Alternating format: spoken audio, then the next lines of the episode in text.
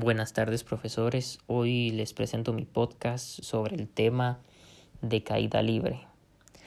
La caída libre es toda caída vertical sin ningún tipo de sustentación que experimenta un cuerpo al estar únicamente sometido a la acción de la gravedad. Y esto dependerá del peso del cuerpo y así de rápido caerá y con esa fuerza impactará y cómo podemos ver la caída libre en nuestra vida cotidiana.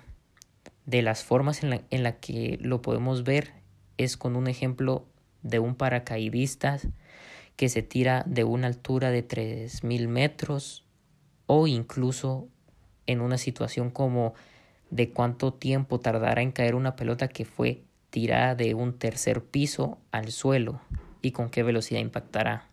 Muchas gracias y feliz día.